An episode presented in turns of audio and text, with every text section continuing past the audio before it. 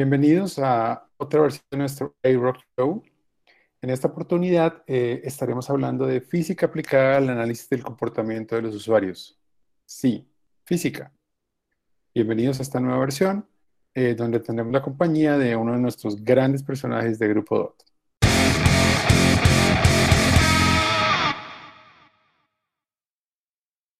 ¿Qué tal? Eh, estamos con otro rock show más esta vez en compañía de un gran amigo ya, eh, un gran compañero de trabajo, el señor Roger Galindo. Señor Roger Galindo, bienvenido. Muchas gracias por acompañarnos el día de hoy. Diego, buenas noches, muchas gracias y muy amable por la invitación. serio, vamos a pasarla bien esta tarde, esta noche. Eh, sí, gracias por acompañarnos en el horario familiar de grabación. Como les he contado a muchos que me han preguntado, eh, sí grabamos de noche, tenemos niños, por lo menos en mi caso. Roger tiene gato. Tengo un gato. Parece un alien, pero es un gato. Muy bien, entonces em, hoy queremos contarle a la gente un poco eh, de cómo funciona tras bambalinas este concepto de, análisis de comportamiento eh, de los usuarios y cómo funciona la segmentación por comportamiento, porque a veces cuando lo contamos pues no es tan fácil de explicar. Pero en, en esto, eh, una cosa muy importante es la multidisciplinaridad. nosotros somos una compañía que trabaja con equipos multidisciplinarios y esa es parte de la gracia. Eh, eso es lo que permite que con diferentes enfoques se construyan soluciones que tal vez a uno solo no se le hubieran ocurrido. Mm, señor Roger, un poquito de su historia. Su merced eh, pregrado en física, doctorado en física, eh, de altas energías, o sea, hace harto ejercicio o cómo es la ah. vuelta. ¿Qué, hace? ¿Qué quiere decir altas energías? Eh, altas energías es un, es un, término bastante, digamos, de la, de la jerga coloquial del físico. Es mirar dónde eh, esas, esas, escalas de energía que tradicionalmente no vemos, digamos, en, en, el día a día de una persona, digamos, del común, como lo solemos llamar nosotros. Estas escalas de energía son muy, muy grandes, ¿vale? O sea, comparadas, por ejemplo, con la energía que puede emitir un bombillo, por ejemplo. Entonces, aquí estamos hablando de órdenes de magnitud, millones y millones de bombillos en, ese sentido, ¿vale? Entonces, como más o menos, por eso que llamamos altas energías. Pero altas energías que están involucradas en el estudio que ustedes realizan, o sea, usan mucha energía. Claro, aquí entonces, ¿por qué se necesita mucha energía? Porque es para intentar llegar a, lo más pequeño posible que podamos acceder. entre mayor sea la energía, más rápida pueden viajar las partículas, los proyectiles que utilizamos, y de tal suerte que su longitud de penetración en la materia es mucho más profunda, llegando hasta el interior del núcleo, por ejemplo, de un núcleo atómico. Entonces, por eso es entre más energía, más puedo penetrar. Ok, parte de la misión, de mi misión cuando hago el, el Show es tratar de que la gente entienda, eh, cualquier persona entienda de lo que estamos hablando. Es, es, el reto, más cuando nuestro equipo es eh, pues gente, todos eh, estamos sentados en temas de investigación que no son tan, tan comunes. Voy, voy, a tratar de no explicarlo de una, sino vamos a hablar un poquito de las cosas que ha hecho para entender más acerca de este tema de altas energías. Listo. Mm, ¿Su merced está con grupo de hace cuánto tiempo? Ya más de un año. Ok, ya lleva más del año. Em, y antes de eso, usted estaba trabajando en el Fermi Lab. Correcto. Eh, cuando uno mira las ligas de, fútbol, en este caso las ligas de los aceleradores de partículas, uno diría que, mmm, ¿cuál es la liga más importante de fútbol? ¿La italiana tal vez?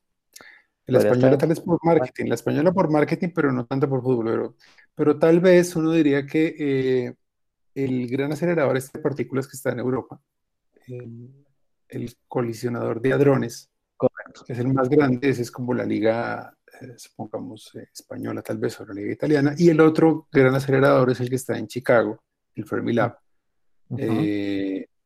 que se miden por longitud y cantidad de energía que usan. Entonces uno en esos lugares lo que hacen son experimentos con, que involucran mucha energía para poder tomar esas partículas y llegar a esas partículas y entender cómo funcionan. ¿Para qué está uno mirando partículas? O sea, uno, uno ¿qué carajos hace mirando partículas?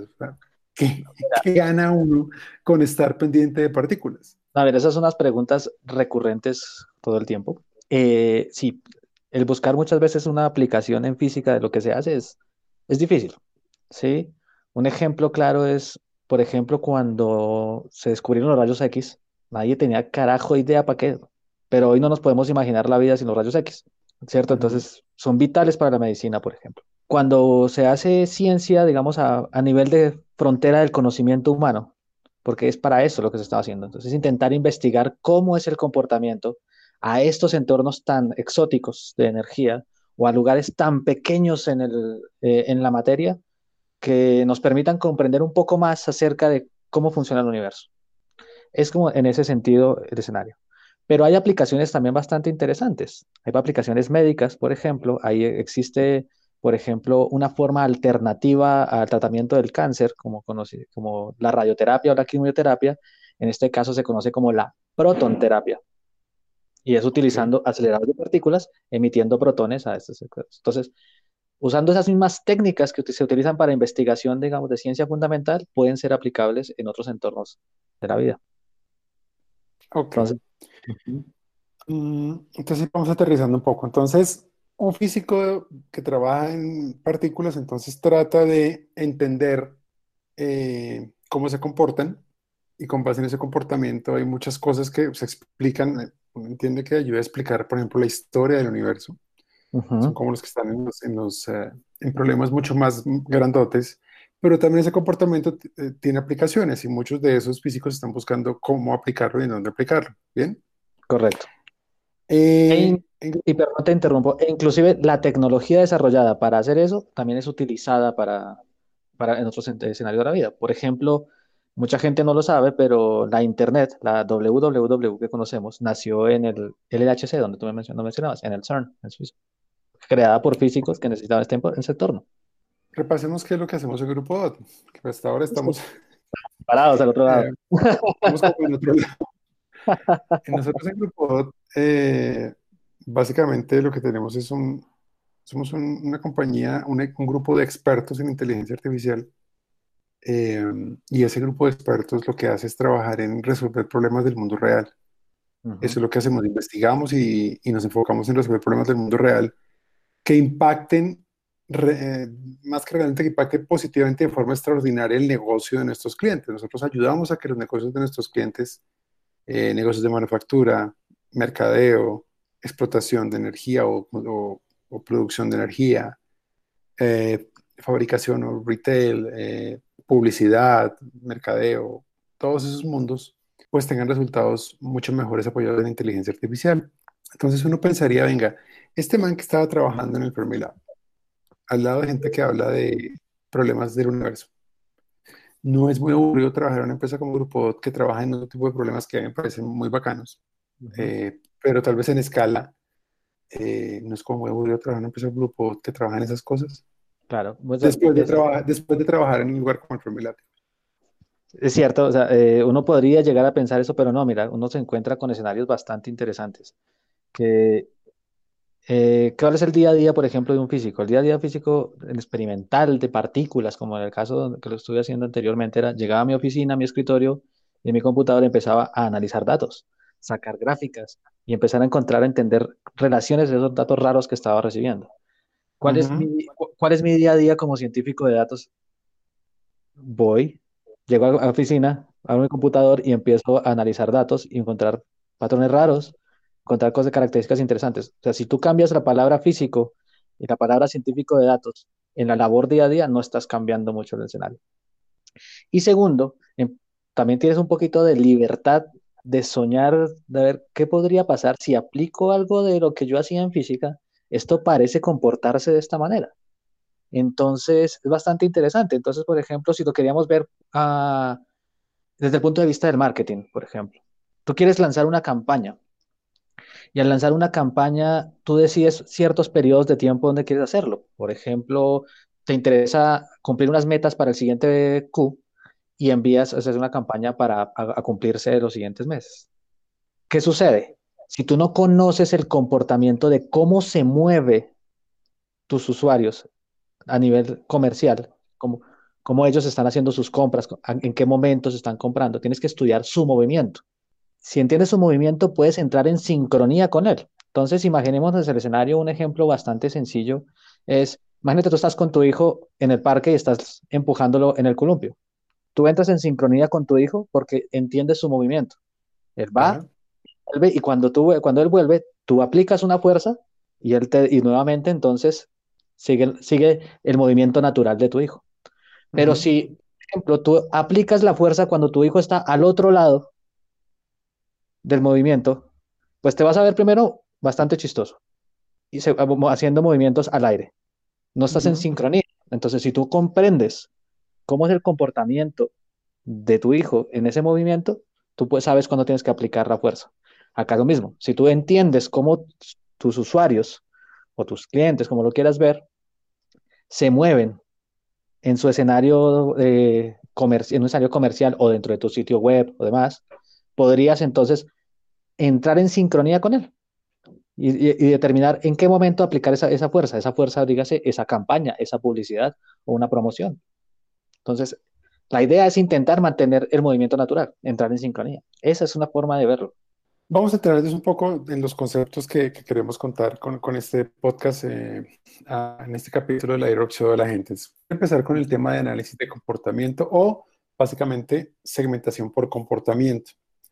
Eh, vamos a seguir con los ejemplos porque está muy interesante este del, del, entender el ritmo en el que se está moviendo tu cliente y poder, si yo soy capaz de entender ese ritmo, seguramente sé predecir en qué momento, así como subió, va a bajar. O provocar que suba, o ayudar a lo que se detenga, o estar listo con algo cuando está bajando, estamos en ese tal lugar. Entonces, mmm, hay un, concepto importante para, poder entender la idea de análisis de comportamiento o de, segmentación por comportamiento y es la idea de eventos. Eventos tiene, bueno, hay, un concepto que es el de eventos estadísticos, es similar, o sea, si usamos medición, pero acá usamos más una idea de evento, que es la que, la que um, por ejemplo, en Google Analytics se usa. Eh, y para, para hacer eso, pues pensemos en el día a día de alguien en esta época de restricción, de, de cuarentena. Claro, el día a día seguramente encerrado en la casa, pero una vez cada tanto alguien hace mercado, ¿cierto? Correcto. cada semana o cada 15, ese personaje de la casa va a salir a hacer mercado. Y normalmente si usted sale a hacer mercado en estos días de, cuarentena, de restricción, usted aprovecha para hacer más vueltas. Entonces usted dice, listo, hago una sola salida y normalmente en la salida que podría hacer yo, voy al cajero y saco plata porque se necesita para algo. Compro en, voy a la, a la plaza mercado a comprar frutas y verduras, de una vez voy al otro supermercado a comprar lo que llamaría mercado de grano, el otro mercado. Y si va en carro, de pronto tanquea el carro y se devuelve. O tiene como, como cuatro grandes momentos. Bien, el tema del cajero, el tema de un mercado, el tema del otro mercado, el tema de tanquear el carro. Entonces, estos, estos grandes eventos tienen por dentro pequeños eventos. Entonces tienes como ese, ese conjunto y adentro tienes conjuntos más chiquitos de cosas que pasan. Entonces, vamos a hablar de que ese conjunto grande es el Customer Journey, el journey que una persona sigue en su día. Y ese journey está hecho de eventos que ocurren. Entonces, el tipo madruga ese día, se organiza, desayuna, consulta noticias, sale de la casa a las siete y media, va para la plaza de mercado, hace el journey en la plaza de mercado que adentro tendrá muchas cosas, uh de temperatura, de pollo, sale a las 10, va para el supermercado, seguramente el supermercado tiene otro journey chiquitico o, micro de muchas cosas que hace, saca, plata a la salida, eh, luego va a tanquear el carro y regresa a la casa. Bien, todos estos son eventos. Bien. Desde el punto de vista de las ciencias o la física, un evento es un fenómeno, un hecho observable, que es un poco lo que ah. nosotros estamos usando, un acontecimiento que ocurre en una posición y un momento determinados. Es decir, aquí tenemos desde el punto de vista de física tiempo y lugar, ¿cierto? No sé desde el punto de vista de partículas qué más cosas hay. O sea, cuando, usted en física de partículas está pendiente de lo que pasa, o cuando mira un fenómeno, un evento que es un fenómeno, normalmente qué más cosas hay. hay, hay ¿qué, otros datos uno recoge en, el caso, por ejemplo, del, del, niño que está balanceando en el columpio, ¿qué más está pasando? O sea, hay tiempo, hay lugar. Claro, tú ya tienes el estado, digamos, la posición y el tiempo. Pero con eso también puedes, tienes la fotografía de ese instante. Si tú tienes la secuencia de las fotografías, empiezas a conocer cuál es el estado de movimiento, es decir, el momento, la cantidad de movimiento que tiene este personaje. Entonces, empiezas a mirar esas transacciones. Entonces, ah, ok, pasa de este estado a este estado en este intervalo de tiempo, ¿ok?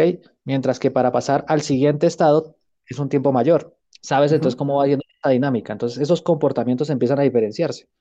ya puedes ver, por ejemplo, lo que, el, ejemplo que tú decías, va a la plaza de mercado, él puede hacer todas sus compras en la plaza de mercados. Y, y resulta que la estación de servicio donde el hombre queda el carro queda al frente, todo lo hizo instantáneamente. Entonces puedes tener otros que hacen recorridos mucho más largos. ¿Ok? Puedes estar viendo. Pero eso podría uno verlo, digamos, desde, desde el punto de vista de tiempos, digamos, eh, que lo llevas continuos, como que tú dejas que el tiempo siga su flujo normal. Pero si tú cambias el tiempo, lo puedes también ver, no, mi tiempo cero es donde empecé, salí de mi casa, tiempo uno, llegué a, a la plaza de mercado, tiempo dos, que a la, a la estación de servicio. Pero tal vez otro usuario no haga ese recorrido. Exacto. Tal vez otro usuario vaya primero a la estación de servicio, luego si va al cajero y del cajero va a la plaza de mercado. Ya ese simple cambio, ya ese simple cambio ya, ya es un estado de movimiento totalmente diferente. Un usuario, uno. Entonces, entonces fíjense un poco lo que uno, lo que uno trae de herramientas de mercadeo muy valiosas del mercadeo tradicional, que tiene que ver con cómo yo eh, entiendo a los clientes. Normalmente lo que se hace en análisis, por ejemplo, como análisis RFM, lo que uno hace es que uno mira es, este tipo está viniendo a mi supermercado, viene cada tanto, o, o, la distancia de, la frecuencia, pues la distancia que hay entre una visita y otra es tanto, y gasta tanta plata. ¿Sí? Entonces, fíjense que se, se, fija mucho es en la canasta, finalmente listo. ¿Qué se llevó en la canasta? ¿Cuándo vino? ¿Cuándo se gastó? ¿Y cómo es la frecuencia de esas visitas? No más. No mira el entorno de lo que ocurre. Entonces, una buena forma de definir eh, segmentación por comportamiento o, análisis de comportamiento es, sí, chévere, me interesa la canasta, me interesa qué se llevó en la canasta, me interesa cuándo vino, qué tanto viene, pero me interesa también todo el entorno y el conjunto de eventos que ocurren antes, durante y después. Porque esa es como la firma única de comportamiento de cada persona. Correcto. un, día, cuando estábamos trabajando en, en MaxML, uno de nuestros productos, usted mm, cuando lo presenta, eh, decía es que la gente se mueve como una partícula. O sea, yo podría empezar a ver, en, cuando hicimos algo para, para banca, que trabajamos en transacciones bancarias, para ver cómo eran, cómo eran esos grafos, esos journeys de comportamiento. Decía es que yo podía más o menos tratar de hacer un símil entre ese usuario y es como una partícula en sus transacciones en el, en, en el tiempo, en un espacio n-dimensional. ¿Cómo, ¿Cómo, es ese cuento? Entonces, este es un concepto bastante raro y algunos ya prepárense a, volar un poquito, porque eh, imagínate, nosotros estamos acostumbrados a que hago este movimiento, ¿cierto? Muevo mi mano de izquierda a derecha o derecha a izquierda y yo la veo continuamente ¿cierto? Pero si yo me pongo a mirarlo detalladamente, realmente lo que sucede es que aparezco, la, mano aparece en un, en un puntito y mi siguiente movimiento estará acá. Es como una, cuando tú grabas una película, esos fotogramas empiezan a aparecer. Así, es, así Cuando tú haces un, mueves el fotograma demasiado rápido, parece continuo, pero realmente son estados discretos. Se moviendo paso por paso. Y así se, así se, ejemplo, en partículas es la descripción de la, de la, de la mecánica cuántica. La mecánica cuántica es paso a paso. Entonces, supongamos, vámonos al, al, sigamos por ejemplo de, de, las películas, las películas están grabadas con frames, o sea, la rata de cuántos frames por segundo hay, cuántas fotos por segundo dispara. Cada foto, vamos a decir, parecido, eso, otra metáfora es un evento que ocurre. Entonces, cada foto está hecha de los datos que tengo de ese momento particular, ocurre en un tiempo específico, en un lugar específico, hay un usuario involucrado, en este caso para comportamiento, hay un usuario, tiene una intención, tiene una necesidad, viene de, un fotograma específico de él, va para otro fotograma específico después, puede que esté mediando un artefacto, entonces ya se complica más la cosa porque es diferente si en ese momento el tipo está usando el cajero o si usó la aplicación para hacer eh, la transacción.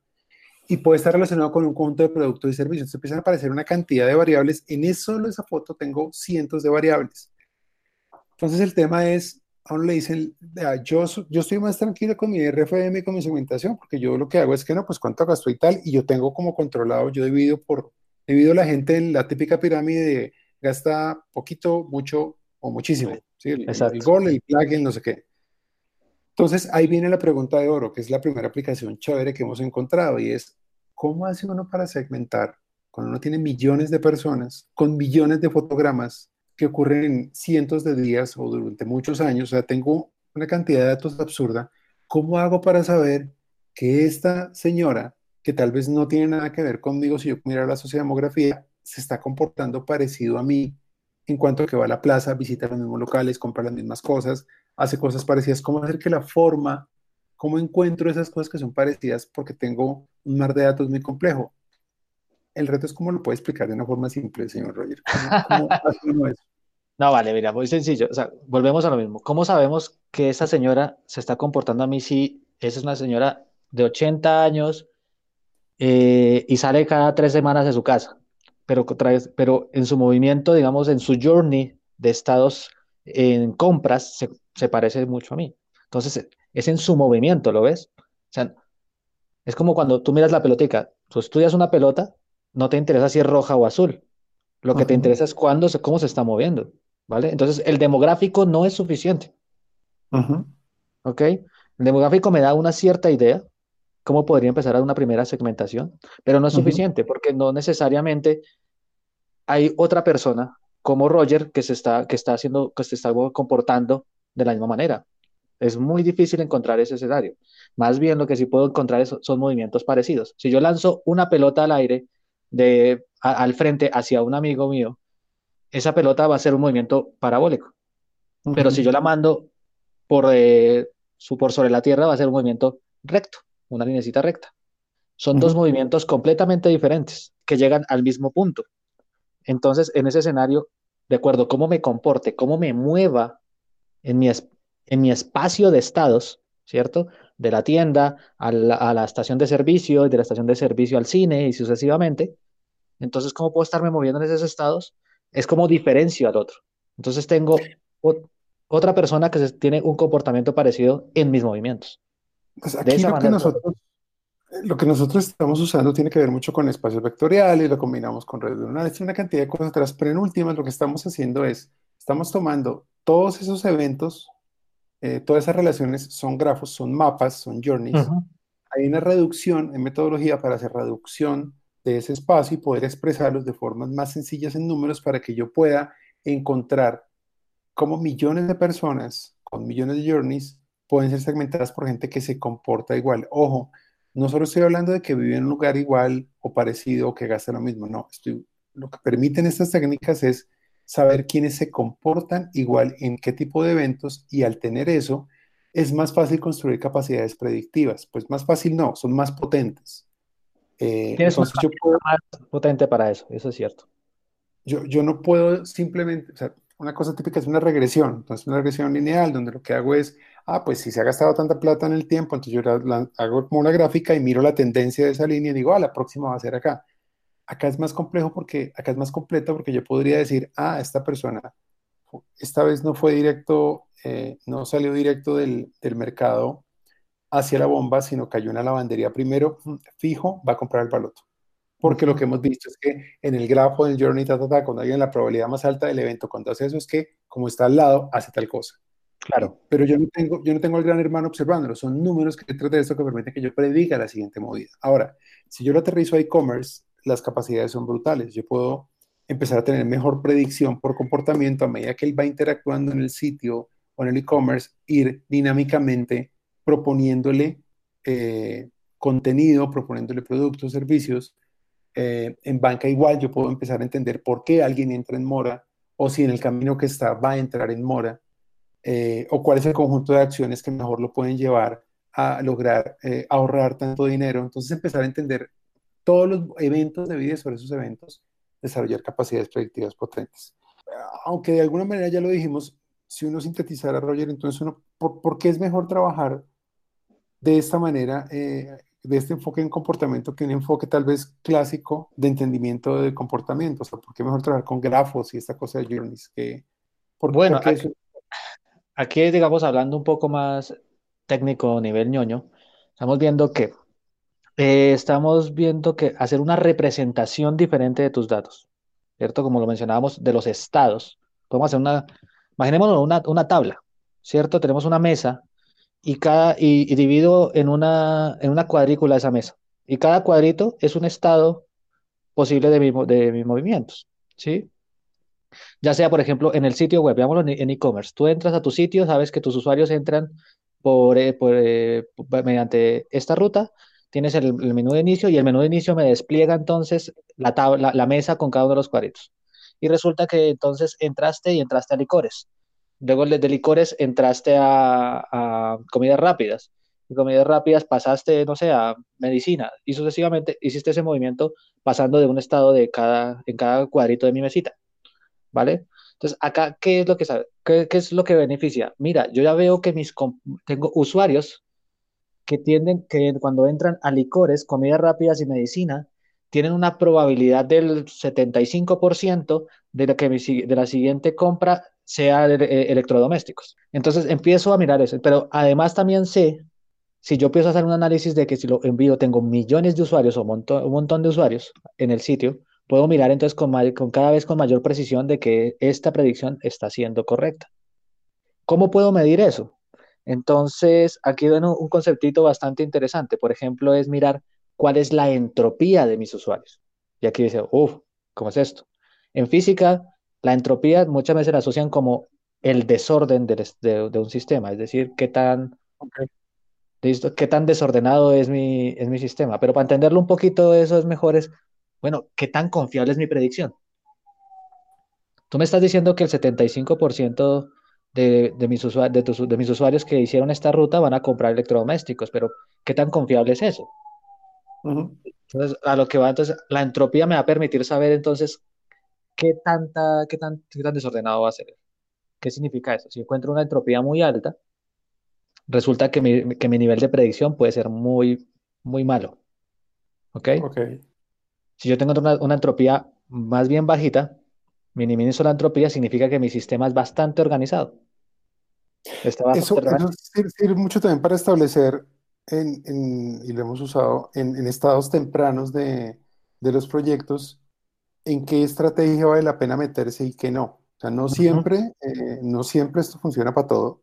funciona para, para sistemas o para para sistemas que de alguna manera tienen almacenamiento de eventos de vida, pero luego aparte de tener esos datos hay que ver si, si es absolutamente caótico e indescifrable, eh, eh, sí, indescifrable en cuanto que es no predecible de ninguna manera porque es demasiado caótico, seguramente el resultado va a ser ese.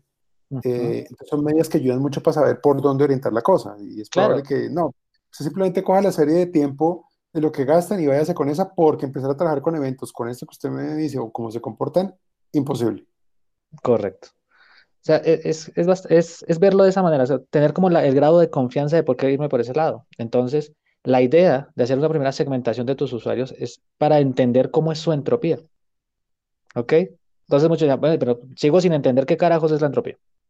Y es, es bastante sencillo. Nuevamente, vuelvo a mi, a mi ejemplo de la mesa dividida en cuadritos, haciendo una cuadrícula.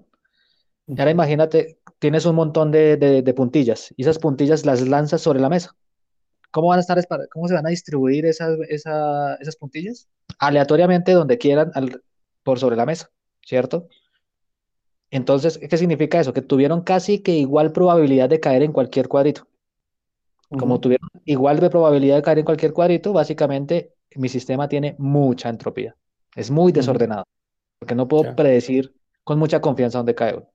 Pero ahora si tú colocas estratégicamente imanes en ciertas, en ciertas posiciones de, tu cuadrícula y lanzas nuevamente tus puntillas, vas a ver que entonces esas puntillas se van a organizar cercanas o cada vez más cercanas a donde tienes tus imanes.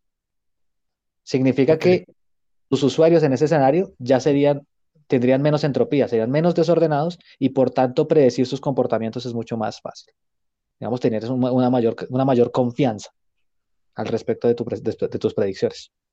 Entonces, cuando tú los segmentaras a tus usuarios, básicamente le estás dando toda la entropía posible al sistema.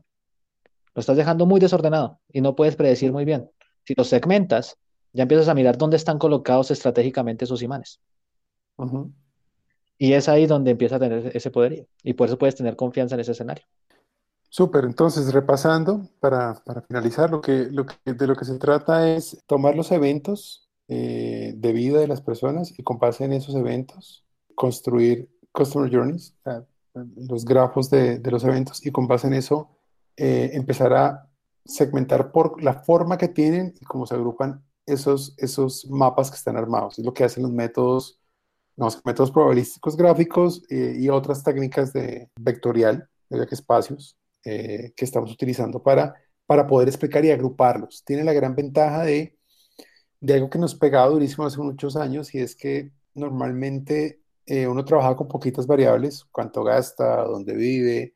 Esta, estos permiten que yo trabaje con sistemas multidimensionales, de muchísimas, muchísimas variables, eh, y que pueda empezar a agrupar personas como hacen muchísimas variables, o sea, que en cuenta que son muy parecidas. Incluso un gran reto en el que seguimos trabajando todo el tiempo es cómo visualizarlo, porque no es fácil verlo. O sea, ya ver, ver arriba de tres variables ya, empieza, ya es un problema. Entonces uno ve como cortes de los planos o de partes de los planos para ver cómo se amontonan esas puntillas en ese espacio que está, que está flotando. Eh, y lo que está análisis de comportamiento es entender eso para que con eso ya colocado y esos modelos, yo construya modelos de inteligencia artificial que me ayuden a tener capacidades predictivas eh, potentes. Correcto. O predictivas para una salida específica o predictivas para que de forma dinámica, en la medida en que yo ejecuto cosas, él vaya diciendo, mm, ya que hizo esto y ahora cogió para el otro lado, su siguiente jugada seguramente va a ser esta. Y si la jugada cambió, prediga la cuarta jugada, luego la quinta, luego la sexta, o sea, que dinámicamente lo vaya haciendo. De eso se trata en lo que estamos trabajando y eso sustenta muchas plataformas, entre otras las de personalización, que lo que buscan es, de la que hemos hablado ya en otros capítulos, que lo que buscan es entregar la oferta perfecta en el momento perfecto para el usuario adecuado. Para nosotros ha sido muy divertido trabajar con Roger. Eh, la personalización es bastante importante y eso viene también de la mano de entender el movimiento del, de, tus usuarios, de tus clientes. Es ahí donde tú empiezas a, a entenderlos. O sea, no puedes, muchas veces sucede que el error en la publicidad acá de que compré un teléfono celular y luego me llega publicidad de teléfonos celulares. No, ya, ya compré. No hay sincronía en ese escenario. Entonces ahí es donde se empieza. Eso es no entender muy bien tu, tu usuario. Eso es lo que sucede. En nuestro equipo entonces hay, hay de todo, o sea, tenemos eh, estadísticos, hay mucho de estadística, eh, no, no, son necesariamente que tengamos estudios de ingeniería, los que somos ingenieros o mucho maestría en ingeniería, o los físicos o que han hecho doctorado en física o matemáticos, eh, pues tienen todo el conocimiento de probabilidad que puede tener, eh, de probabilidad, perdón, de estadística que puede tener un doctorado en estadística. Tenemos estadísticos que están en el tema, tenemos matemáticos, que matemáticos tenemos físicos que enriquecen con su visión y su forma de trabajar el, eh, estos, estos, estos modelos y estos enfoques, obviamente ingenieros de sistemas, ingenieros electrónicos, hay, hay de todo. Y eso es lo que ha sido divertido. Tener un físico le, le, le, ha inyectado, ah, no, tenemos también, Víctor también es físico, ¿cierto? Tenemos otro más. No, Víctor es ingeniero de sistemas, pero... Ah, pero parece físico. Porque ah, Andrés. Andrés Tenemos otro físico más que es Andrés. Em, y realmente es bien divertido, porque sí, sí lo que uno ve es que ese grupo donde están todos ahí sentados, todos estos gurús de, data scientists, tiene soluciones bien interesantes que mezclan un montón de métodos de muchos, muchas áreas y, y eso ha sido muy divertido y es muy divertido, señor Roger. Sí, bastante. Eh, es genial tenerlo en el equipo. No, y se aprende, dice, muchas gracias. Se aprende muchísimo de cada uno de ellos también, es, es bastante interesante. Creo que lo interesante del grupo de Data Scientists, del grupo es que es bastante, digamos, diverso en las diferentes áreas y cada uno tiene unas ideas así súper locas e interesantes para aplicar. Y lo bueno es que no, no, nos cohibimos, lo probamos y lo hacemos correr. Creo que, creo que esa es la gracia. Em, bien, entonces hoy hemos visto como ese, ese resumen de parte de lo que hacemos detrás de bambalinas para, para trabajar en en eh, segmentación por comportamiento y análisis de comportamiento de usuarios.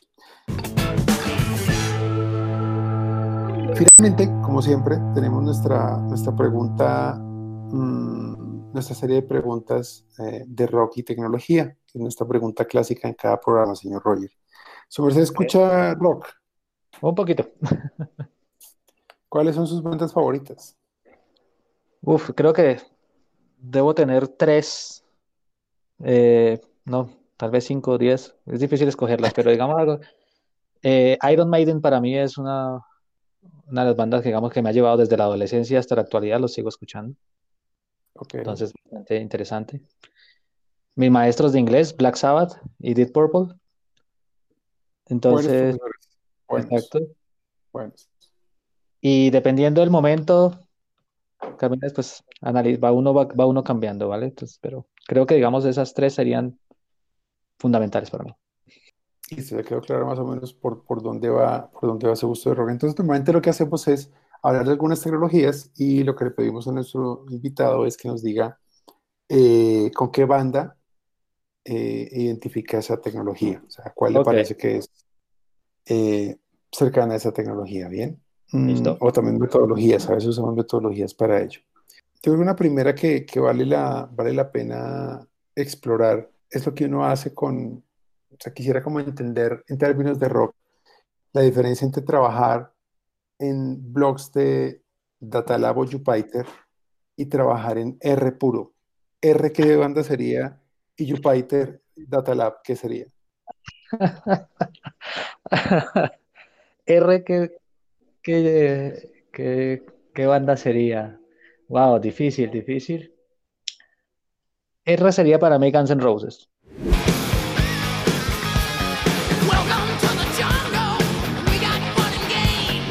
Ok, porque R sería para Guns N' Roses porque parece tener muchísimo potencial. Es ah, muy, bastante interesante, pero se queda limitado en dos o tres cosas. Sea, analizo aquí en este escenario es que queda limitado es en, a nivel de despliegue, intentar paralelizar un montón de procesos. Creo que en ese escenario, por eso eh, R quedaría corto. Entonces, por eso para mí sería. Jupyter. Jupyter más que una herramienta de un notebook, eh, mm, Jupyter sería para mí una especie de Nirvana, tal vez.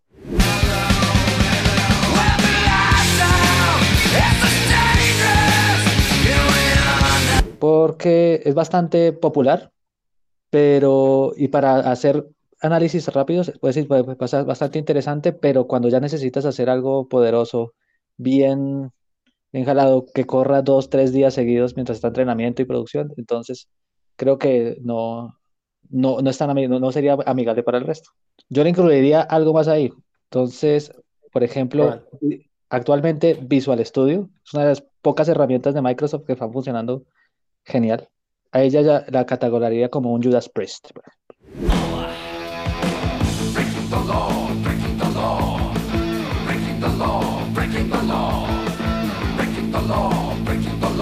Oh, me, me- me sorprende, me sorprende esa, esa calificación. ¿Por qué? Bastante genial, ayuda muchísimo y, y es bastante divertido hacer los trabajos ahí. Es eh, porque tienes un entorno completo, tienes donde editas tu código, tienes des- posibilidad de desplegar tu, notebook, por ejemplo, si quisieses el Jupyter.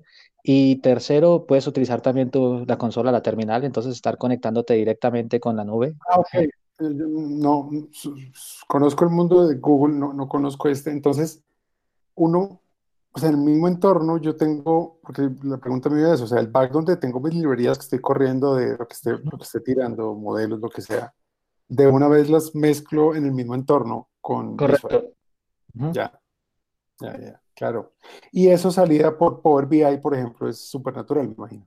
Claro, eso es- está pensado para trabajar todos los servicios de Microsoft, pero son fácilmente desplegables también en la nube. De hecho, eso es lo que hacemos nosotros.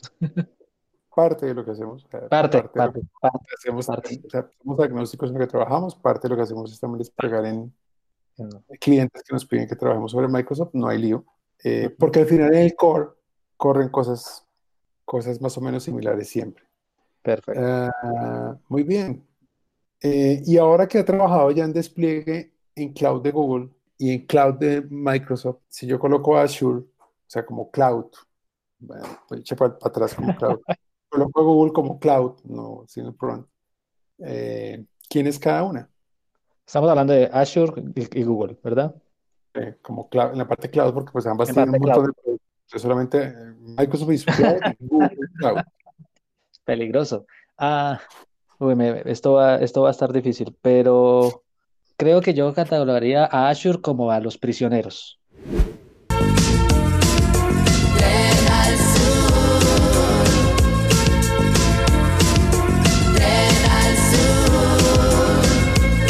Uy, Porque, o sea, bastante fama, tú escuchas, mucha gente los conoce, pero si tú no salen de dos o tres ritmos.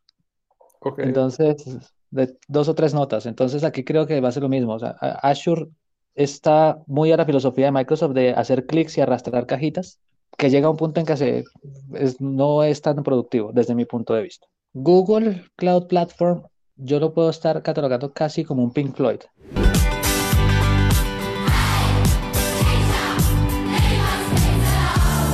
Es bastante in- es interesante.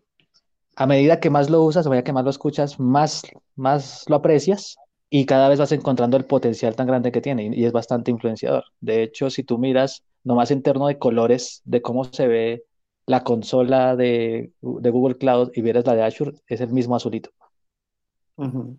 eh, esa, esa mezcla azul con blanco. Entonces, ah, tú puedes estar lo viendo por ahí. Entonces, es bastante potente y creo que va a evolucionar mucho más Google Cloud que Azure, desde mi punto de vista. Muy bien, señor Roger. Pues muchísimas gracias por acompañarnos en este iRock Show. A ti, Diego, muchísimas Eh, gracias. seguro nos veremos en muchos más porque pues hay, hay otros que queremos empezar a hacer de, de conversaciones con, con varios datas y ya llegarán. Eh, muchísimas gracias y pues nada, nos veremos en el próximo iRock Show. Vale, gracias.